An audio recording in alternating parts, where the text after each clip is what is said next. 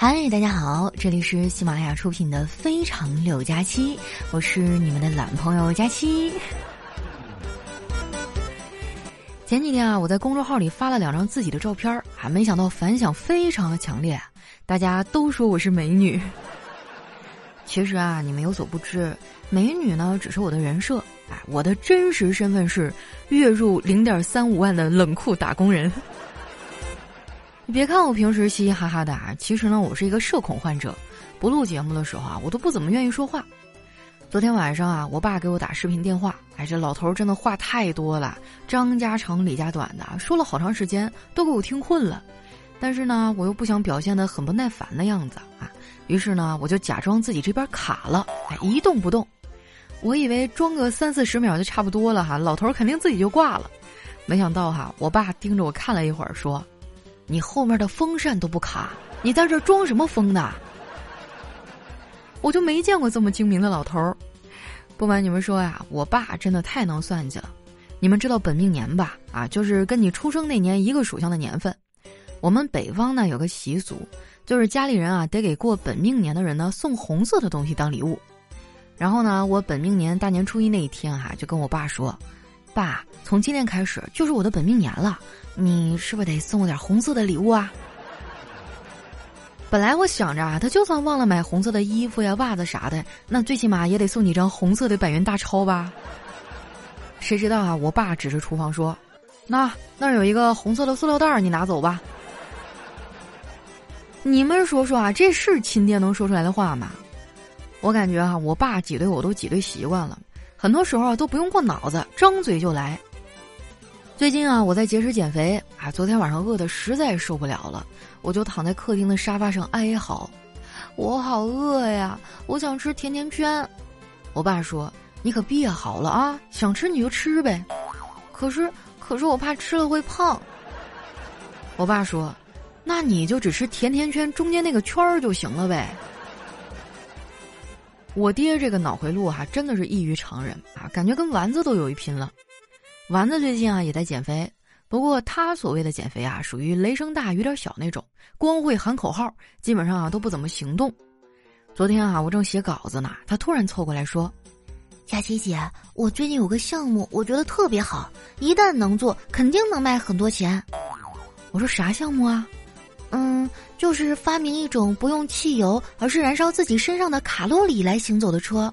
现在胖子这么多，肯定有市场啊！我冲他翻了个大白眼儿，我说：“你说的这个不就是自行车吗？”丸子听我说完啊，顿时就像泄了气儿的皮球一样瘫在椅子上。我看他挺难过的，就安慰他：“丸子啊，没事儿，好好工作呢，一样能赚钱。不行呢，你就踏踏实实的写稿子，总有一天能出头的。”丸子说：“佳琪姐，跟你说实话吧，我只有发工资的那一刻是热爱工作的。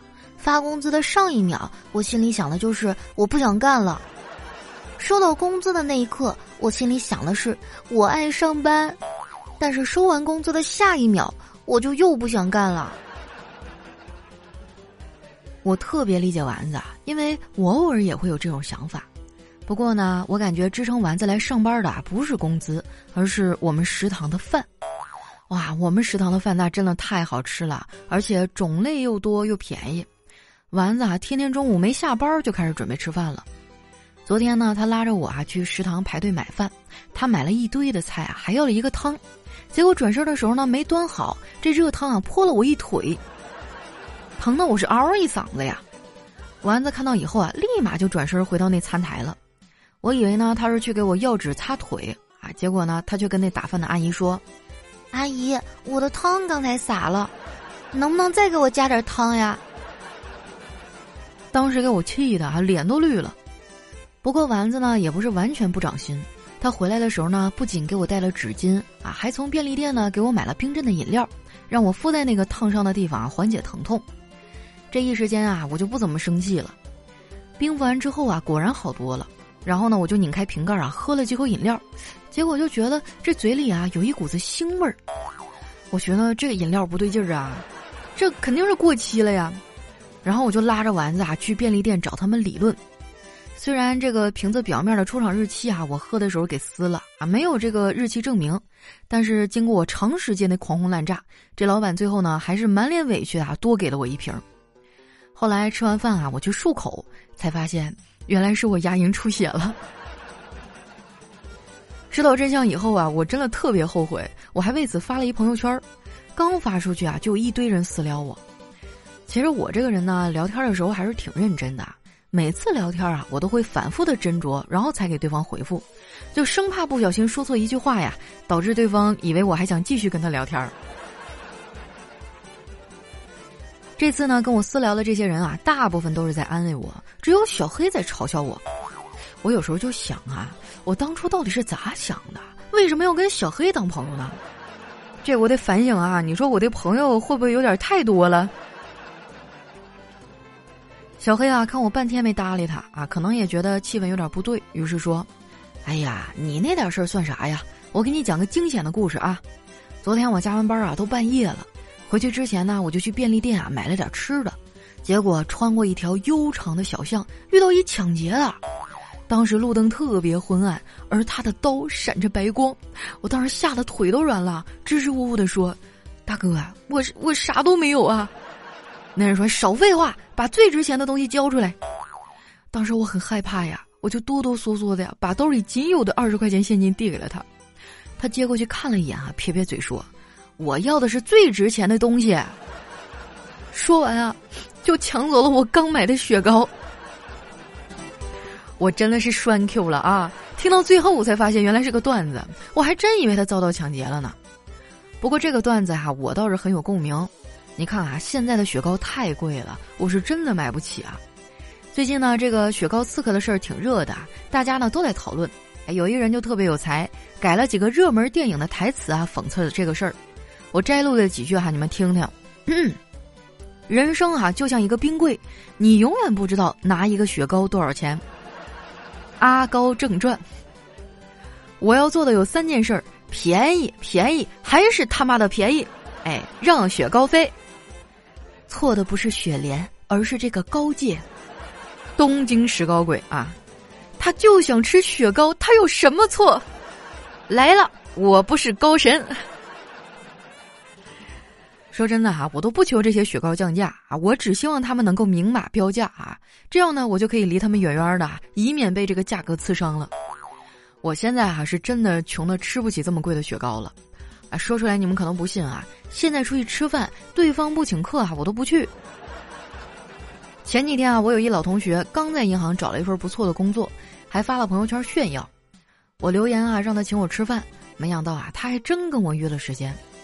昨天呢，我们俩一块去吃了烤肉啊。吃饭的时候呢，我就闲聊呗。我问他，面试难不难啊？他说，不觉得难。对方就问了我一个问题，我说什么问题啊？他就问我。你爸最近身体还好吧？真是一个拼爹的时代呀！像我这种打工狗啊，想出人头地真的太难了。不过在社会上摸爬滚打了这么多年啊，我也有了一些变化，就是我的期望值啊越来越实际了。原来的时候呢，希望自己有钱暴富，后来呢变成了小富即安，再后来呢就是钱够花就行啊。现在呢，变成了只要每个月按时给我发工资就可以了。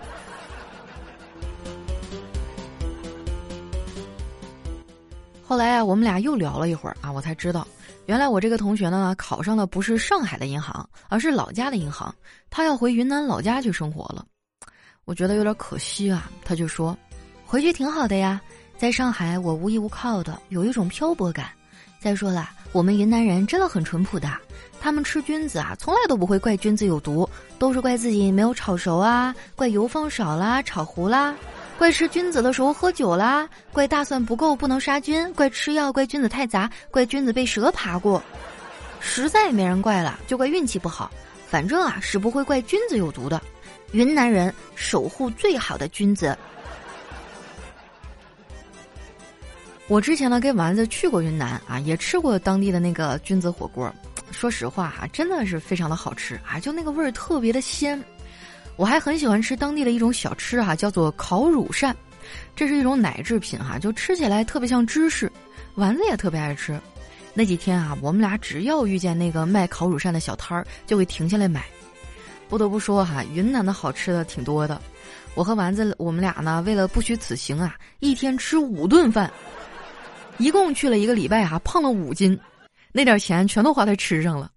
丸子心疼钱啊，就跟我商量说，回去也暂时不减肥了啊，要不然啊，白吃这么多好吃的了。我在他的威逼利诱下呀，勉强答应了下来。结果丸子还不放心，让我当即发誓，说朋友一生一起走，谁先瘦了谁是狗。当然啦，这些都是前年的事儿了啊！这两年基本上也没出去旅游过。前几天我待着没事儿啊，就翻了翻手机，还翻到了去云南玩的这个游客照。然后呢，我这个味觉记忆啊就复活了，特别想吃那个烤乳扇。没办法呀，我就只能上网搜。让我意外的是啊，还真让我给搜着了。我赶紧下单买了点儿。买的时候呢，用了我的返利公众号“丸子幺五零”，还帮我省了几块钱。你们要是也想在网购的时候省点钱啊，一定要关注一下我的返利公众号，名字呢叫丸子幺五零，哎，就是丸子的汉字加上阿拉伯数字一百五。关注完之后呢，记得把公众号置顶哈，这样用的时候呢找着比较方便。不仅网购能省钱啊，像你打车呀、加油啥的都能领券。没加的朋友赶紧加一下，这样买买买的时候还能痛快点儿。最近啊，我们办公室也不知道怎么了，就兴起了一股子网购热潮。尤其是丸子，每天都要收好几个快递，我有点好奇啊，就问他：“丸子啊，你这是发财了还是中彩票了呀？”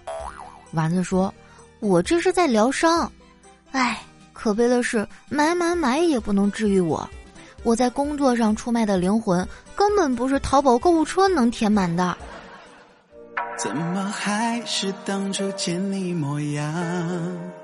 看到你就控制不住的向往，陪你去到任何地方，待在你身旁。你就像烙印在我的心上，陪我到老，陪伴我一同去天堂。原来音乐，欢迎回来，我是你们的老朋友佳期。喜欢我的宝贝啊，记得关注我的新浪微博和公众微信，搜索“主播佳期”，是“佳期如梦”的佳期。那接下来时间啊，看一下我们上期的小可爱们都留了些什么。那首先呢，这位听众啊，叫小时候的燕秋大姐姐，她说我买了几个啊，像鸡眼贴那么大的冰淇淋，一结账居然二百多块钱。哇！我瞪着比那冰淇淋还大的眼睛问收银员，他说一个十几块，你拿了八个，还有八个八块五的。当时啊，我就在众多的人群当中凌乱了。哇，这个雪糕刺客真的是太过分了！我有一次也是哈，正好是跟我们一个同事啊，我们俩一块儿去超市，当时拿了两个冰淇淋，真的貌不出奇，混在那一堆当中。一结账的时候，两个花了将近四十块钱，我都惊呆了。就是我记得我小的时候吃那个冰淇淋，最贵最贵的可能也就是三块五了，就是那什么可爱多啊。一般呢都是什么五毛啊，一块一块五啊，不禁悲从中来啊！就是这么多年了，我的工资没有涨多少，这个雪糕已经翻了好几倍了。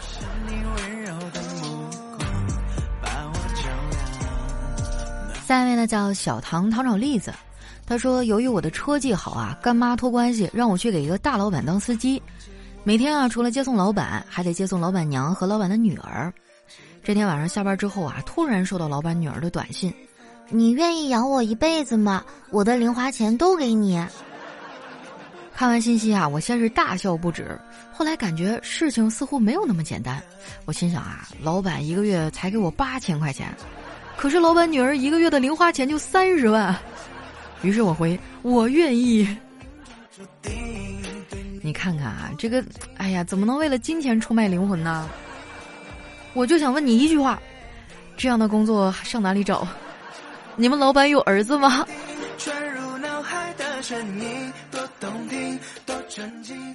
下面呢叫都是套路。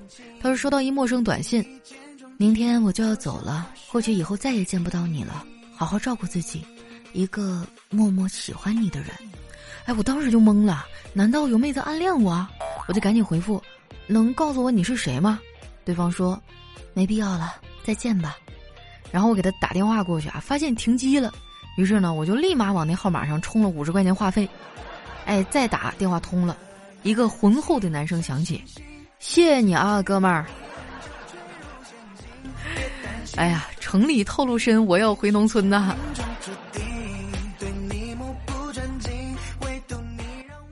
下一位呢叫佳期，哎呦，你怎么跟我叫一个名字啊？他说我翻开冰箱一看啊，这满冰箱雪糕没有价格，歪歪斜斜每一个包装上写着“仁义道德”几个字。我横竖睡不着，仔细看了半夜，才从满冰箱的雪糕里看出字儿来。满冰箱都写着两个字儿：刺客。哎呀，有点鲁迅那个味儿了哈。下面呢叫白衣天使，他说某一次呢买了二十六号零点三十八的回家车票，二十六号晚上呢在车站悠哉悠哉的等发车，结果等到零点之后，日期啊就这么眼睁睁的变成了二十七号。我实不相瞒，这事儿我真干过，傻傻分不清楚哈。下面呢叫佳期，你是我的银彩。他说：“我去买水果啊，这卖水果的大爷呢，热心的告诉我，今天的西瓜特别甜，让我买这个。我买了半块呢，刚付完钱，来了两个流里流气的小痞子，就问他：老头儿，这西瓜甜不甜啊？这大爷说：哎呀，这西瓜不甜，你们别买了。这两个小痞子骂骂咧咧的走了。大爷对愣住的我说：啊，我是骗他们俩的。回家之后呢，我切开西瓜一吃啊，才发现，原来大爷骗的是我。”哎呀，说到这个西瓜呀，我倒是想起我们老家的那个沙瓤西瓜，吃起来口感沙沙的，放到冰箱里一冰镇啊，真的特别好吃。而且我跟你说，西瓜的灵魂吃法绝对不是切片儿，而是用勺挖着吃。尤其是啊，你把一个西瓜一切为二，然后捧着一半儿，用那个勺子哈挖最中间的那一块的时候，你会觉得哇，整个夏天所有的甜都是你的。一见钟情就像化学的。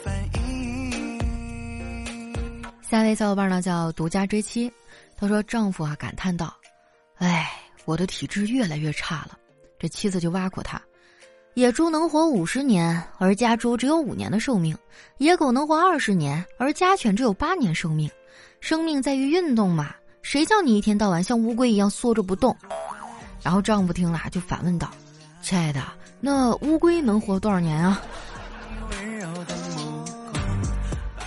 哎，你说到这个哈，我记得之前我看过一个电视节目，里面说有一个老宅啊，就是好多好多年了，上百年历史。然后有一次他们挖那个老宅的地基的时候，发现地基底下居然垫着一只老乌龟，就那么多年了都没有死。当时我就觉得哇，太神奇了！这么多年它吃的是什么呀？就算是吃土的话，周围的土也应该挖空了呀。下面呢叫金麦啊，他说老师说了，小明，今天我不会叫你滚出去的，你好好在教室里待着吧。小明说谢谢老师。老师说好了，同学们，我们今天啊出去秋游。我就知道哈，小明就是最不讨喜的那一个哈。我曾经就是最大的愿望就是希望在我有生之年看到小明毕业的那一天。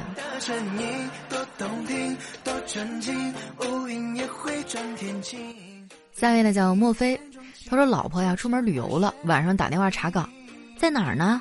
老公说在家呢，枕头下面压着一百块钱，把编号念给我听听。老公当时点点点点，然后说，呃，老婆啊，我拿那一百块钱买了烟，不过没花完，还剩八十。老婆说，哼，其实我在枕头底下放的是十块钱。太狠了，道高一尺，魔高一丈啊！姐妹们学会了没有啊？以后查岗的时候就这么查啊。下面呢叫都选 C，他说今天结婚纪念日啊，晚上我握住老婆的手，深情的问：“老婆啊，你跟着我这么多年，我对你也说过不少情话，你觉得最美的是哪一句啊？”老婆很认真的想了想说：“嗯，我赚的都是你的。”就像化学的反应。下面呢叫佳期，你微笑是很美。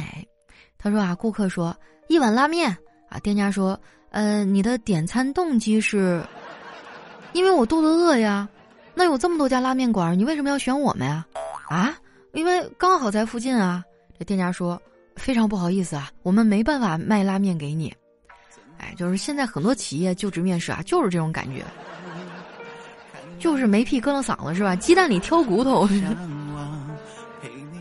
下面呢叫雨季不再来 啊，他说有两口子啊，这个妻子呢就是个吃货。有一天呢，天上飘着雪花啊，他在屋里补衣服，老公呢一边做木工活啊，一边问：“雪下多厚啦？”哎，妻子说：“有煎饼那么厚了。”过了一会儿呢，木匠又问：“雪下多厚啦？”“有油饼那么厚啦。”又过了一个小时啊，木匠再次问：“雪下多厚啦？”妻子说：“有烧饼那么厚的。”木匠当时就怒了：“你就知道吃！”然后就顺手啪给了他一个耳光。妻子啊就指着自己的嘴委屈说：“看你把我打的嘴肿得像包子似的。”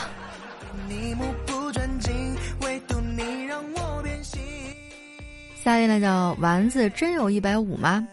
他说早年啊有父子俩开了一个小茶馆，知县白老爷呢是一个贪财好利的主，经常来白吃白喝。虽然父子俩受不了有气哈，但是也没有办法。有一段时间呢，老掌柜病了啊，这个小掌柜呢开始思炉长壶了。等老掌柜病好之后呢，发现县太爷再也没有来过了。问起缘由啊，小掌柜一笑说：“我给他沏茶是哪壶不开提哪壶啊。”哎，这就是哪壶不开提哪壶的由来。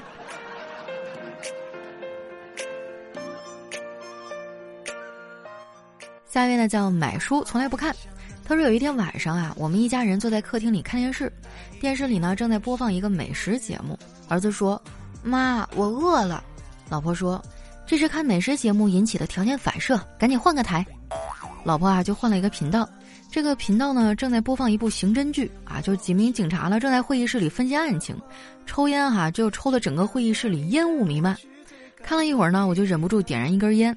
老婆说：‘又是一个经不起诱惑的。’”说完呢，再次换了频道，这次换的啊是一个宫廷剧。当看到剧中一位公主啊困得打哈欠的时候，老婆也连打哈欠，然后电视遥控器一扔，哎，你们看吧，我困得实在挺不住了。哎，说到打哈欠，好像真的会传染啊！就以前我们上课的时候，就只要有一个同学起头打个哈欠，紧接着你就会看啊，那一片啊此起彼伏的，大家都被传染了。下一位呢叫陈飞体他说佳期啊在等公交车的时候抱怨啊说发际线太高了，旁边一个合站的大叔听见了就说，你这个啊可比我之前好点儿，哎佳期就看了看大叔头上浓密的头发说，你用了什么产品啊那么好用？大叔说，嗨，我去年还俗了。我希望大家以后尽量不要用我的名字来这个编段子哈，真的读着的时候这个代入感太强烈了。我刚才都下意识的摸了摸我的发际线。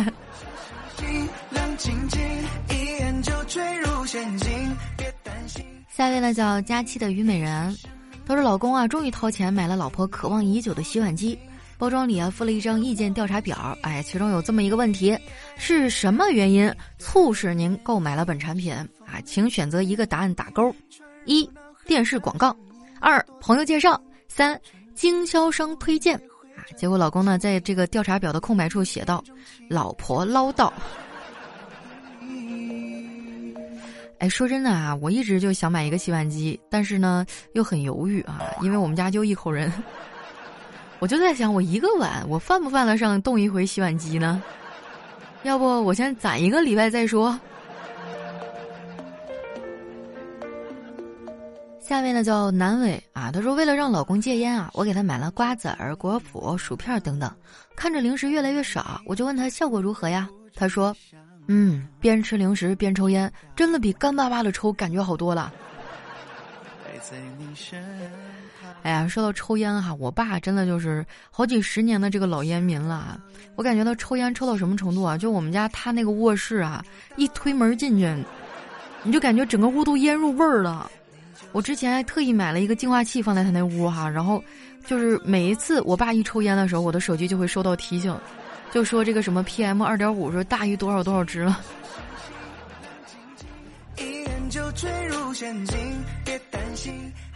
下面呢叫深海与高山，他说一个人啊正在面试，面试官问他，假如你已经是本公司的员工了，但是由于某种原因使你的爱情和工作产生了矛盾啊。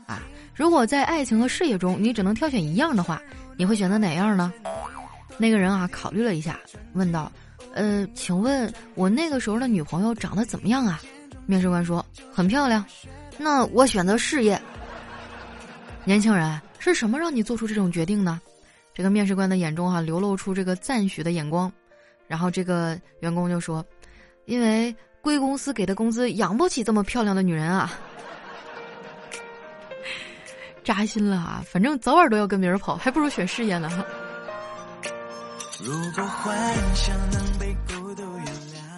来看一下我们的最后一位啊，叫小星辰。他说某家医院啊向外贴出告示，为庆祝建院十周年啊，凡来我院住院的病人一律优惠。一位阑尾炎病人啊住进这家医院，临做手术前呢，他就问医生：“不瞒你们说啊，我是冲着贵院贴的告示才来这住院的，不知道有什么优惠条件啊？”这个医生啊晃了晃手中的手术刀说：“住一月送一月，开一刀送一刀。”对啊，本来是一个竖切啊，现在给你拉个花。好了，那今天留言就先分享到这儿了。喜欢我的朋友呢，记得关注我的新浪微博和公众微信，搜索“主播佳期”，是“佳期如梦”的佳期啊。有什么好玩的段子呀，或者想对我说的话呀，欢迎大家留在我们下方的评论区，我也会在下期节目当中哈抽出一些来和大家分享。呃，那如果说平时啊想找我聊聊天的话呢？啊，也可以多去我的微博上看一看哈。虽然我们的节目不是天天更新啊，但是我的微博呀、微信啊，还是每天都有好玩的段子的。好了，那今天节目就先到这儿，我是佳期，我们下期节目再见。